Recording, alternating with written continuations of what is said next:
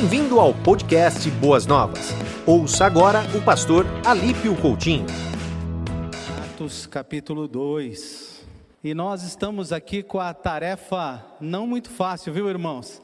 De expor Atos sequencialmente, cada pastor pegando uma porção do texto de Atos e trazendo para os irmãos com o tema Eu menor do que nós, ou nós maior do que eu, também dá certo. E eu não sei porquê, sempre que tem alguma coisa sobre alegria, a pastora Dalberico me escala, viu? Eu não sei se tem alguma coisa a ver, né? Se é porque eu sou o pastor mais bagunceiro ali daquela sala, eu vou ser mais sério, viu, pastor? Mas o meu tema hoje é alegria do Espírito Santo. Alegria do Espírito Santo, baseado então em Atos capítulo 2, versículos 25 a 36. Vamos ler o texto, meus irmãos? Eu vou ler, vou ler está projetado ali em cima, eu vou ler, não da Bíblia, mas uh, da NVI. Não da minha Bíblia, mas da NVI. Diz assim, a partir do versículo 25. A respeito dele, disse Davi: Eu sempre vi o Senhor diante de mim, porque ele está à minha direita, não serei abalado. Por isso, o meu coração está alegre e a minha língua exulta, o meu corpo também repousará em esperança, porque tu não me abandonarás no sepulcro, nem permitirá que o teu santo sofra decomposição. Tu me fizeste conhecer os caminhos da vida e me encherás de alegria na tua presença. Irmãos, posso dizer com franqueza que o patriarca Davi morreu e foi sepultado, e o seu túmulo está entre nós até o dia de hoje. Mas ele era profeta e sabia que Deus lhe prometera, sobre juramento, que poria um dos seus descendentes no trono. Prevendo isso, falou da ressurreição do Cristo, que não foi abandonado no sepulcro e cujo corpo não sofreu decomposição. Deus ressuscitou esse Jesus e todos nós fomos testemunhas desse fato. Vamos parar aí. Deus ressuscitou esse Jesus e todos nós fomos testemunhas desse fato. Irmãos queridos, nós estamos aqui uh, no livro de Atos e eu gosto de pensar Atos, acho que já disse aqui uma vez, como atitudes, ações. Uh, coisas que os apóstolos viveram, colocaram em prática. Eu gosto de pensar no livro de Atos, sempre é, olhando para a história que o médico Lucas escreve de homens de Deus que fizeram a diferença no mundo, que foram usados de forma tremenda, não apenas para pregar o Evangelho, que é muito importante, mas para vivê-lo de forma radical, irmãos, de forma extraordinária. E quando eu leio Atos, eu consigo ver por que Lucas escreveu. É, temos aqui na igreja alguns médicos, e eu sei que ainda hoje, alguns diagnósticos são bem difíceis de fechar. Você imagina na época de Lucas, que também era médico. Imagina quanta dificuldade para se fechar um diagnóstico, o quão investigativo alguém que queria fechar um, um diagnóstico precisava ser.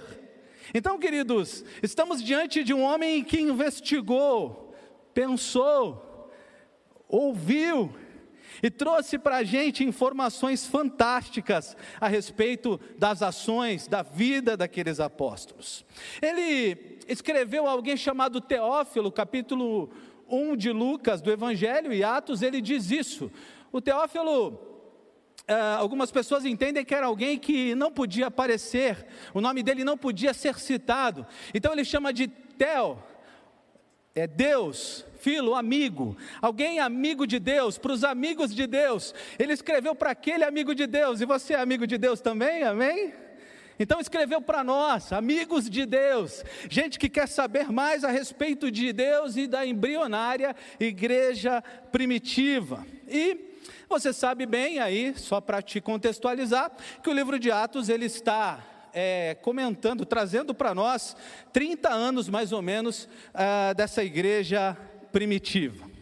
E é muito legal, irmãos, porque esse trecho que nós estamos estudando é um sermão do apóstolo Pedro, que é, pastor Adalbérico pregou aqui falando sobre o nascedouro da igreja, e o pastor Kleber pegou a parte dos sinais, maravilhas e tantas coisas que ele citou, olhando para Joel, para o passado, o passado e o presente.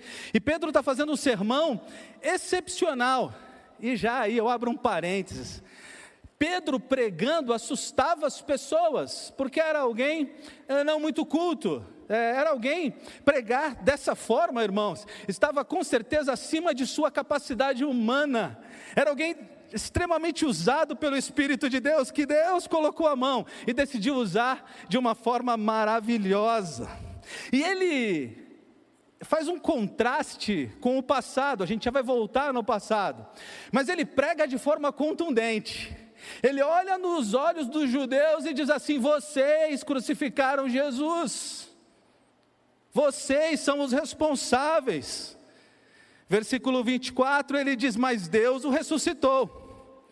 E o tema dessa parte que nós vamos estudar é ressurreição. A alegria que Pedro cita aqui, ela está intimamente ligada à certeza, ao contato, à lembrança, à percepção. Fiz vários, vários termos aqui para entrar no teu coração de que Jesus ressuscitou. Esse era o ponto. Estava ali o ponto central em que fazia Pedro estar alegre. E aí, uma informação para você que gosta de estudar um pouquinho mais, ele está citando aqui o Salmo de número 16, extraordinário Salmo 16. E ele até diz: olha, o Salmo 16 não era escrito a respeito de Davi, mas era escrito a respeito do Jesus, descendente de Davi. Fantástico isso, muito forte. Mas eu quero, antes de entrar no texto, ressaltar aqui algumas coisas com você. Que coisa maravilhosa, meus irmãos, Pedro pregando. Pedro é aquele personagem, eu não sei você, mas eu sou apaixonado, viu? Depois de Jesus, quem eu quero conhecer no céu é o apóstolo Pedro. Que quanto contraste na vida daquele homem. Alguns momentos um personagem confuso, que parece ter sofrido demais para entender a mensagem do evangelho. Vocês conseguem perceber isso no começo da vida cristã de Pedro? Aquele personagem um pouco com muitas dúvidas e com um pouco de dificuldade de entender o todo do ministério de Jesus. É, e era interessante porque Jesus dizia assim para ele: Pedro, eu vou morrer. Ele dizia de jeito nenhum. Pedro, eu, eu, sou Jesus, eu, eu sou o Messias. Ele sabia que o Messias tinha que morrer, mas ele discordava dessa ideia. Ele chegou a dizer o seguinte: Jesus, se alguém for te matar, vai ter que me matar primeiro. Mas esse que disse isso foi o que se escondeu e o que negou. Olha que contraste. É interessante que quando tentaram prender Jesus, ele tinha tanta convicção que tinha que defendê-lo, que ele faz o que, irmãos? Ele pega a espada e dá onde? Na orelha você que pensa. Ele acertou a orelha. Pescador que era e ruim de espada. Olhando para Pedro no Novo Testamento, eu tenho certeza que ele queria acertar o pescoço daquele soldado. E se ele acertasse o pescoço, Jesus ia colocar a cabeça no lugar. Vamos ver como é que está a tua fé aí, meus irmãos. Eu não ouvi um sim muito forte, não. Eu fiquei preocupado com a fé de vocês agora. Mas Pedro era esse personagem controverso. É interessante que ele dizia que ia proteger Jesus, mas quando Jesus está preso, ele se esconde, ele nega a sua fé. E ele vivia esses altos e baixos. E é, eu quero trazer esse contraste para você ter ideia da profundidade e da força desse sermão. É por isso que eu estou fazendo você lembrar do Pedro totalmente perdido. É muito legal o Pedro que tem coragem de ir numa tempestade, por exemplo, descer do barco e começar a andar sobre o mar. A gente sempre fala que ele afundou. Eu quero ver quantos corajosos aqui teriam coragem de descer do barco e sair andando. Mas também é muito triste que depois de ter experimentado andar no mar, olha que coisa, ele já tinha andado, a fé dele balança e ele afunda. Esse é o Pedro, o Pedro que prega esse sermão, que vivia esses altos e baixos da fé. E é interessante, irmãos, a gente não pode perder de vista que Pedro e os discípulos viveram o antes e o depois da ressurreição. Eles viveram com Jesus pregando o Evangelho e viram Jesus ressurreto. E é muito legal, irmãos, ver o impacto da ressurreição na vida dos discípulos, dos apóstolos, é muito legal. Veja que no antes, nós podemos ver, por exemplo, você já leu o texto do caminho de Emaús? Lucas capítulo 24, 13 a 35, você já leu esse texto? Uma tristeza nos discípulos, desesperança. No antes da ressurreição, alguns eram cheios de dúvida. Tomé queria tocar na ferida para conseguir acreditar. Antes da ressurreição, João capítulo 20, versículo 19, eles ficaram escondidos dentro de uma casa com medo.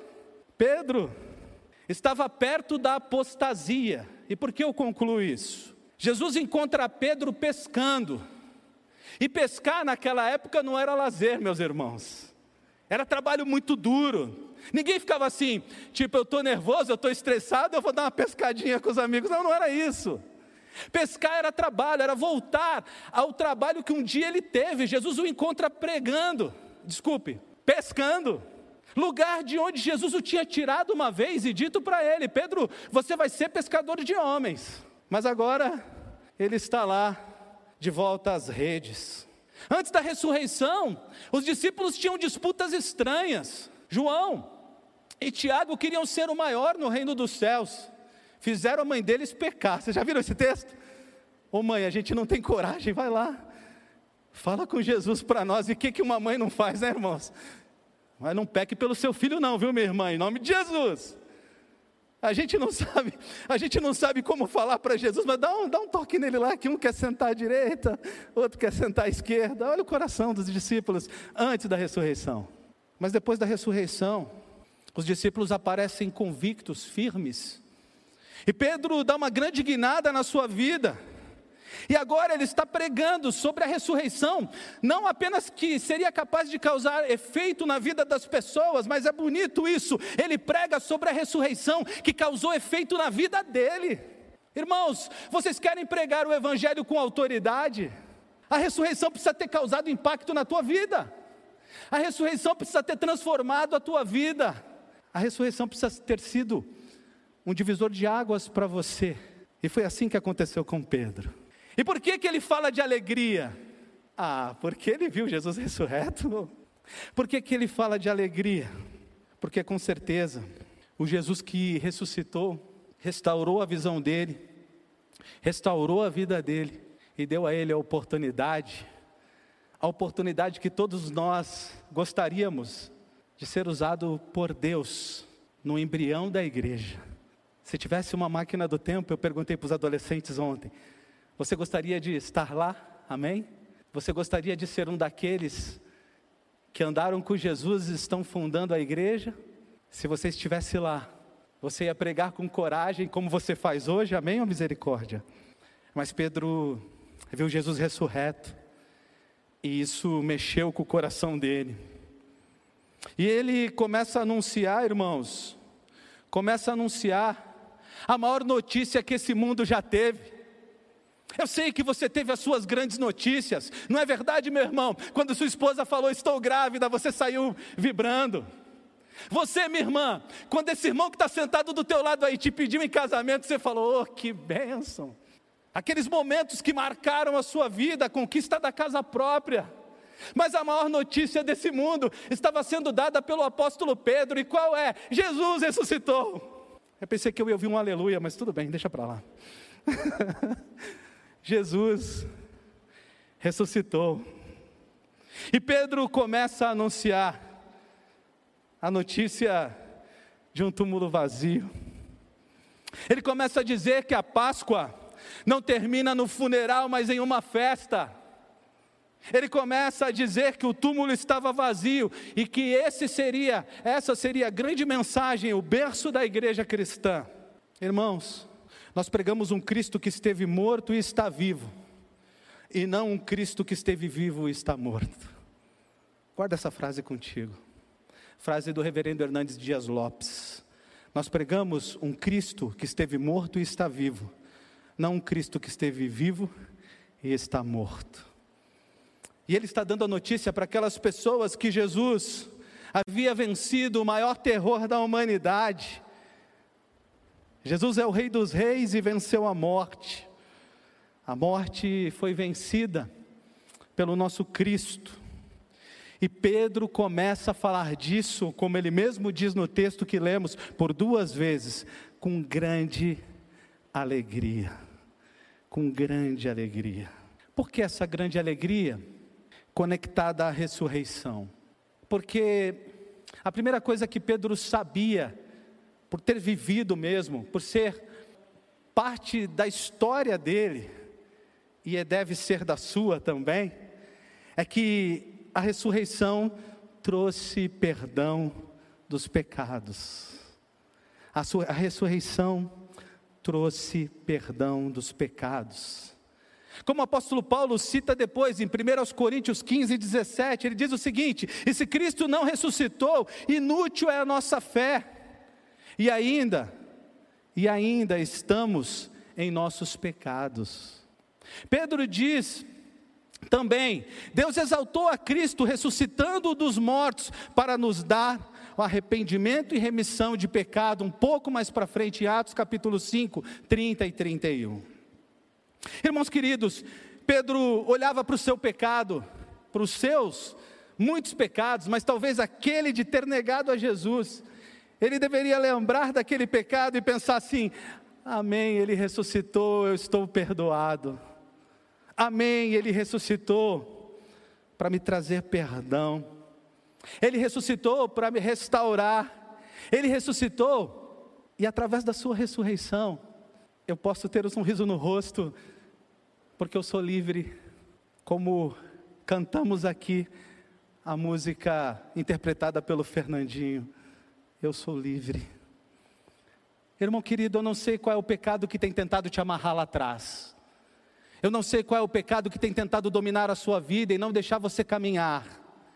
Eu não sei qual é o pecado que toda hora o diabo tenta uh, passar na sua cara. Mas eu sei que Cristo ressuscitou e te perdoou. Por favor, irmão, coloque isso no teu coração. O teu Jesus, o meu Jesus, venceu a morte para trazer perdão às nossas vidas e corações. Você está de máscara mas você pode sorrir como Pedro, de alegria, porque o teu pecado foi perdoado. Amém, meus irmãos? Segunda verdade, que Pedro sabia que estava conectado à ressurreição. Deus justificou pela ressurreição de Cristo. Condenados foram justificados. Romanos capítulo 8, versículo 34 diz o seguinte: Quem nos condenará?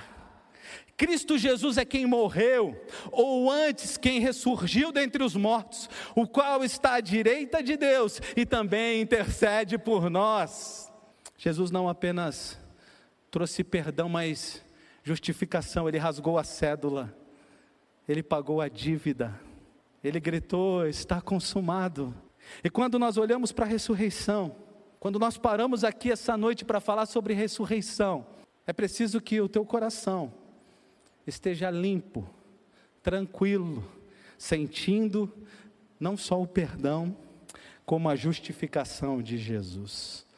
Mas tem uma outra coisa que provavelmente Pedro sorria por causa dela, é que a ressurreição, ela traz esperança de viver 1 Coríntios 15, 19 diz o seguinte: Se é somente para essa vida que temos esperança em Cristo, dentre todos os homens, somos os mais dignos de compaixão. A ressurreição de Cristo, irmão, deu sentido para a vida.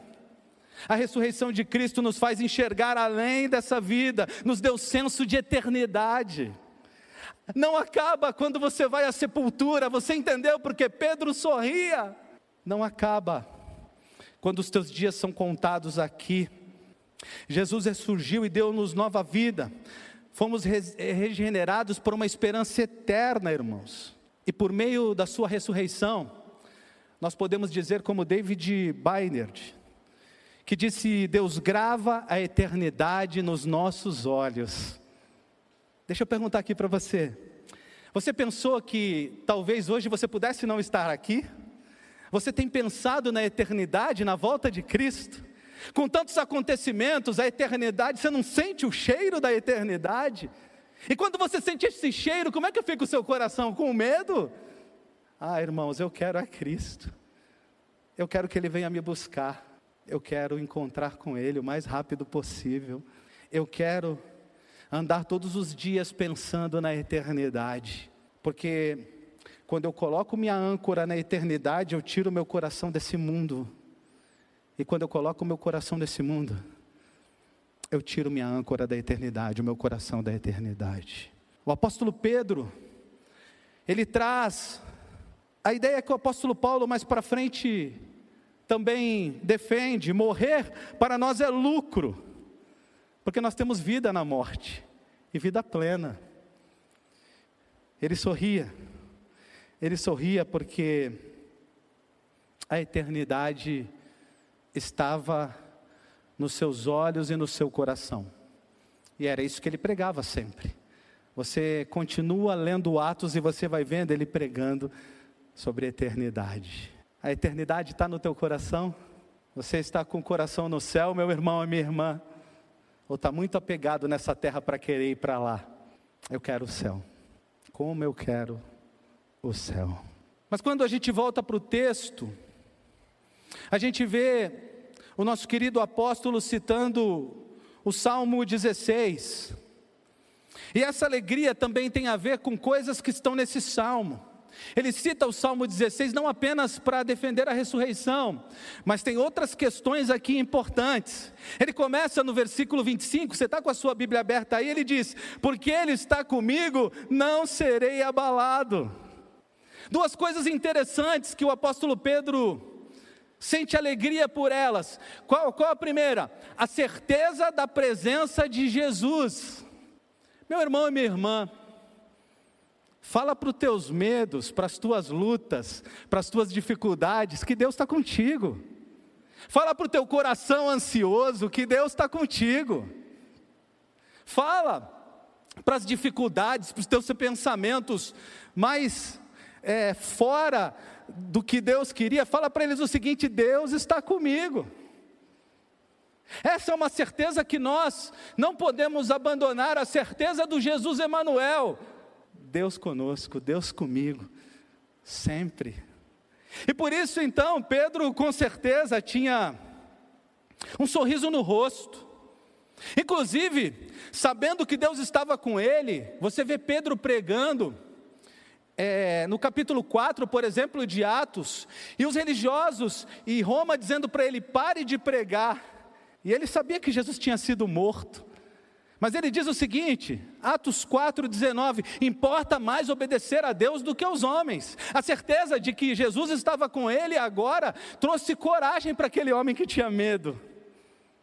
Fala para os teus medos, Jesus está comigo. Fala para o teu pessimismo, Jesus está comigo. Fala para as lutas que você enfrenta. Jesus está comigo. É tão bonito ver como Pedro mudou. Eu vou citar mais um texto de Atos muito forte. No capítulo 12, presta atenção, versículo 1: Tiago é morto. Você já leu esse texto com calma? A gente conta que Pedro foi solto de forma miraculosa da prisão. A gente vê, a gente vê Pedro solto e esquece que Tiago, o Tiago do Pedro, Tiago e João, do barquinho, o Tiago tinha sido morto. E aí, Roma planejava matar Pedro também. E o texto conta para a gente que sabe o que Pedro fazia naquela prisão? Sabe o que, que o anjo que foi tirado de lá teve que fazer com Pedro? Dizer para ele: acorda, meu camarada, acorda aí, Pedro. Pedro estava tão tranquilo de que Jesus era Senhor da vida dele que ele dormia num dos momentos mais difíceis de sua vida. Você que está perdendo o sono, diz assim: ó, para a tua falta de sono, Jesus está comigo. Jesus é Senhor da minha vida, Ele está comigo. E desde o dia em que Pedro encontra com Jesus, o Jesus ressurreto, a vida dele é transformada. Pedro fala da alegria de ter a salvação, a certeza de vida eterna. Pedro fala de alegrias e mostra alegria em momentos extraordinários. Antes, vou mostrar no texto, capítulo 26, verso A, parte A, desculpe. Aí na sua Bíblia ele diz: Por isso meu coração está alegre. Capítulo 28, parte B: Me encherás de alegria na tua presença. E Pedro tinha alegria nos momentos mais adversos. A vida dos apóstolos não foi fácil. Mas eu vejo Pedro pregando num templo chamado Formosa. Eu vejo ele uh, fazendo um grande milagre na, milagre na vida de um paralítico. E ele dizendo para o paralítico o seguinte: Ó, eu não tenho ouro nem. Como assim alegria sem ouro nem prata? Como assim? Será que o homem pós-moderno consegue dizer como Pedro: Eu não tenho ouro nem prata, mas o que tenho te dou? O que ele tinha, o que ele tinha, o poder do Espírito Santo, a oportunidade de partilhar a palavra com aquele homem, de ver aquele homem salvo em Cristo Jesus. A alegria de Pedro era uma alegria um tanto quanto diferente da do homem pós-moderno. Eu não sei da sua, meu irmão e minha irmã, mas do homem pós-moderno. Porque a alegria dele estava em poder compartilhar a palavra, em ver o poder de Deus transformar pessoas, em poder ser usado por Deus para abençoar vidas. Eu estou quase igual Pedro, irmãos.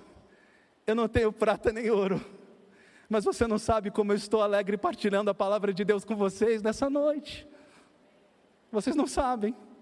Por isso, o apóstolo Pedro é um exemplo extraordinário. Eu vou dar mais um exemplo de um, um momento em que eles viveram muito conturbado. Você sabe, você lembra bem com certeza do encontro do apóstolo Pedro com Gamaliel. A palavra de Gamaliel ao apóstolo Pedro e aos outros discípulos.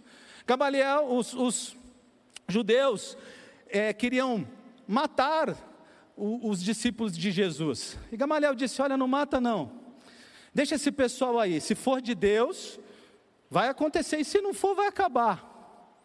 E aí, esses religiosos, logo depois, está lá no capítulo 5, verso 36, 37, 38, logo depois, eles dão o açoite nos discípulos. O que era o açoite? 39 chibatadas, 40 chibatadas menos uma, um terço na frente com chicotes, pedaços de pedras e dois terços nas costas, para cada um 39 chibatadas. E aí, o texto, eu vou ler, eu não ia ler não, mas eu vou ler. Capítulo 5 de Atos, versos 41, 40 e 41. Olha a alegria dos discípulos e de Pedro junto com eles. Olha a alegria deles no que se fundamentavam. Diz assim o verso 40: chamando os apóstolos, açoitaram-nos e ordenaram-lhes que não falassem em nome de Jesus, e os soltaram. E eles se retiraram do sinédrio, regozijando-se, alegrando-se, por terem sido considerados dignos de sofrer pelo nome de Jesus. Quem aqui já deu um glória a Deus por sofrer pelo nome de Jesus? Quem aqui já deu um sorriso quando sofreu pelo nome de Jesus? Alegria de Pedro, irmãos queridos, está além da compreensão de muitos de nós, infelizmente.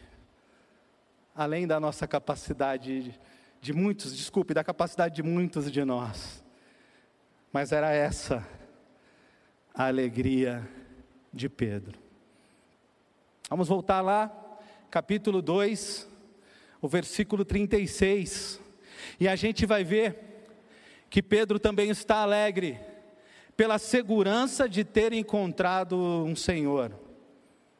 Versículo 36 diz assim: Esteja absolutamente certo, pois toda a casa de Israel de que Jesus Cristo, que vós crucificastes, Deus o fez Senhor e Cristo.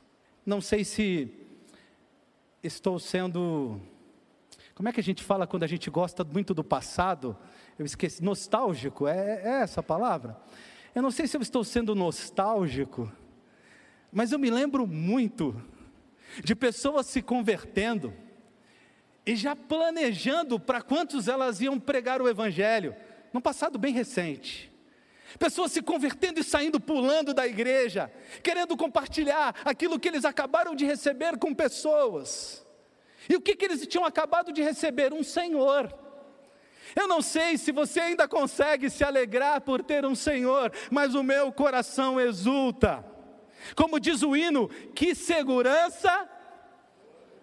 Ter um Senhor traz segurança. Nós sabemos que Ele comandará a nossa vida. É claro que se a gente entregar o comando para Ele. Nós sabemos que Ele sabe para onde nos levar. Nós sabemos que Ele é poderoso, nós sabemos que Ele aponta caminhos, nós sabemos que Ele responde oração, nós sabemos que Ele cuida, que Ele protege. Nós temos um Senhor que deu a vida por nós, que provou o seu amor na cruz. Um Senhor que nos ama. O Senhor que nos deixou participar do plano dele de salvar o mundo. Sim, meus irmãos, não são os anjos que vão pregar, somos nós. E eu não sei se você de repente perdeu o prazer de pregar para alguém, se você já não mais faz planos de como compartilhar o Evangelho com as pessoas. Eu sei que se isso aconteceu, você está desconexo do teu Senhor. Porque o teu Senhor quer você sonhando o reino, sonhando ser agente da sinalização do reino.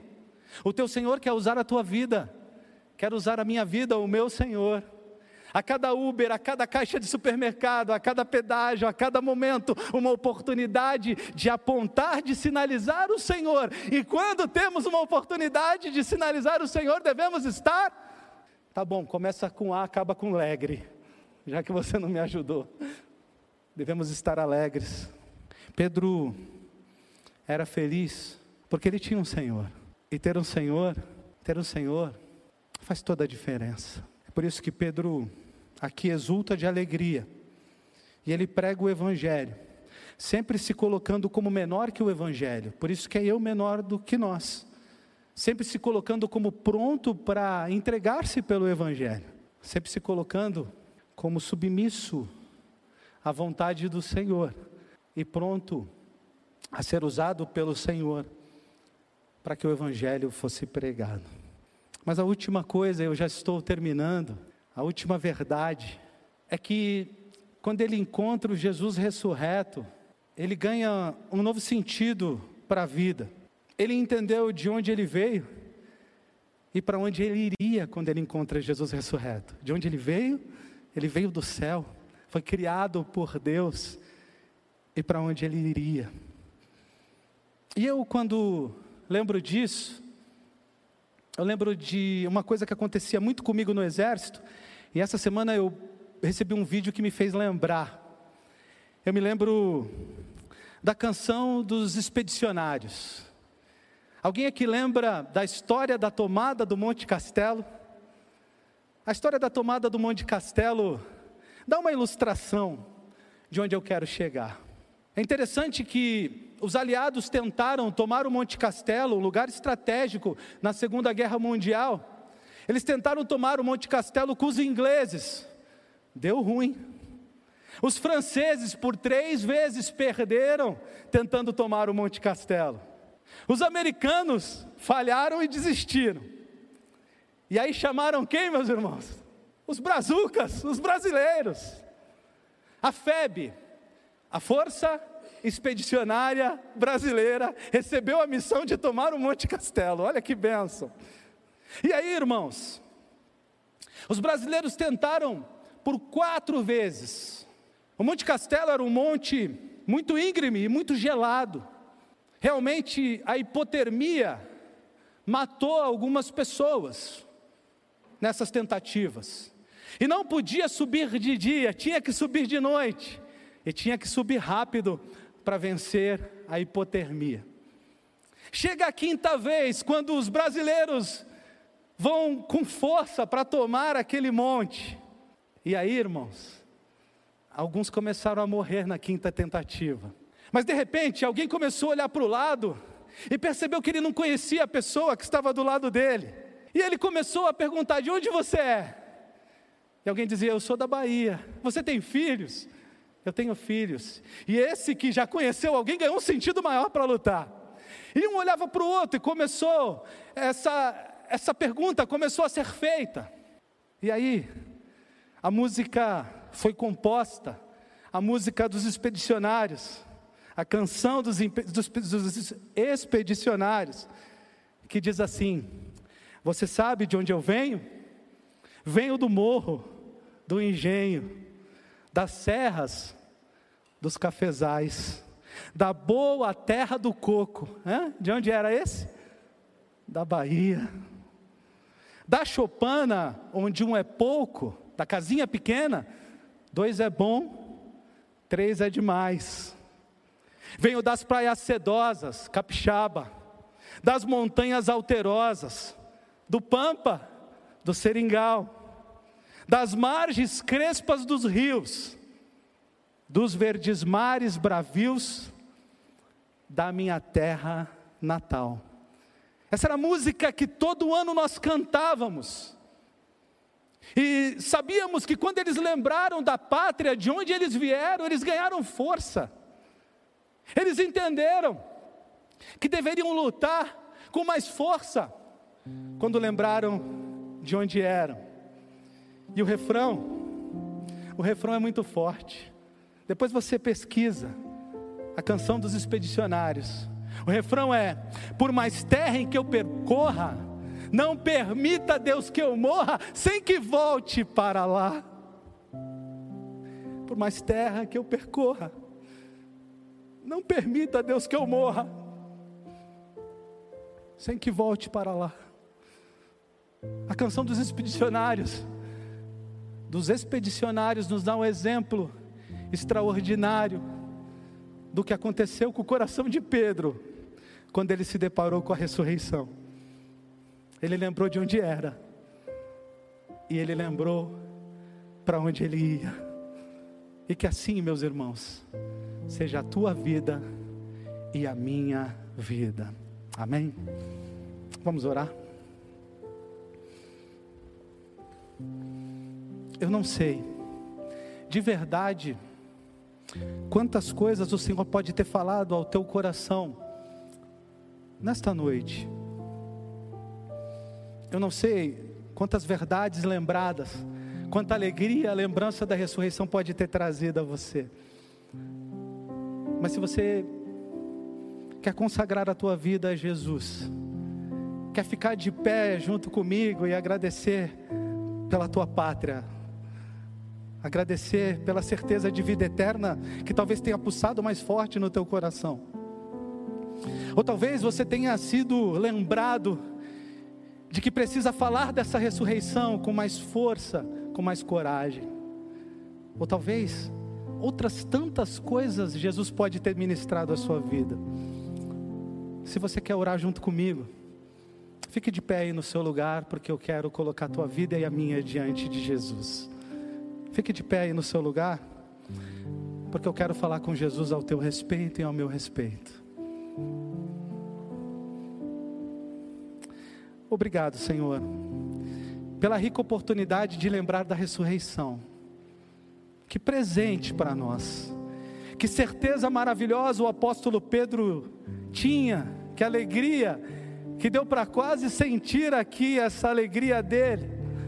Pai, os meus irmãos e eu estamos de pé diante de Ti.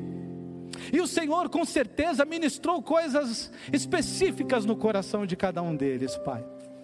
Por isso, toma as suas vidas, toque nos seus corações, abençoa, Pai. Se há algum pedido, vá em direção aos pedidos, se há agradecimento, Pai, por favor, tome em tuas mãos as vidas que se consagram a Ti essa noite. Receba, Senhor, use essas vidas. Os irmãos que se sentiram desafiados a se moverem em alguma direção, usa-os, Pai. E que a memória da ressurreição essa noite tenha causado um impacto extraordinário na minha vida e dos meus irmãos. É o que eu oro e agradeço no nome de Jesus. Amém. amém. Você ouviu o podcast Boas Novas. Se você quer saber mais sobre a nossa igreja, nos siga no Instagram, arroba Igreja Boas Novas e nos siga também no nosso podcast.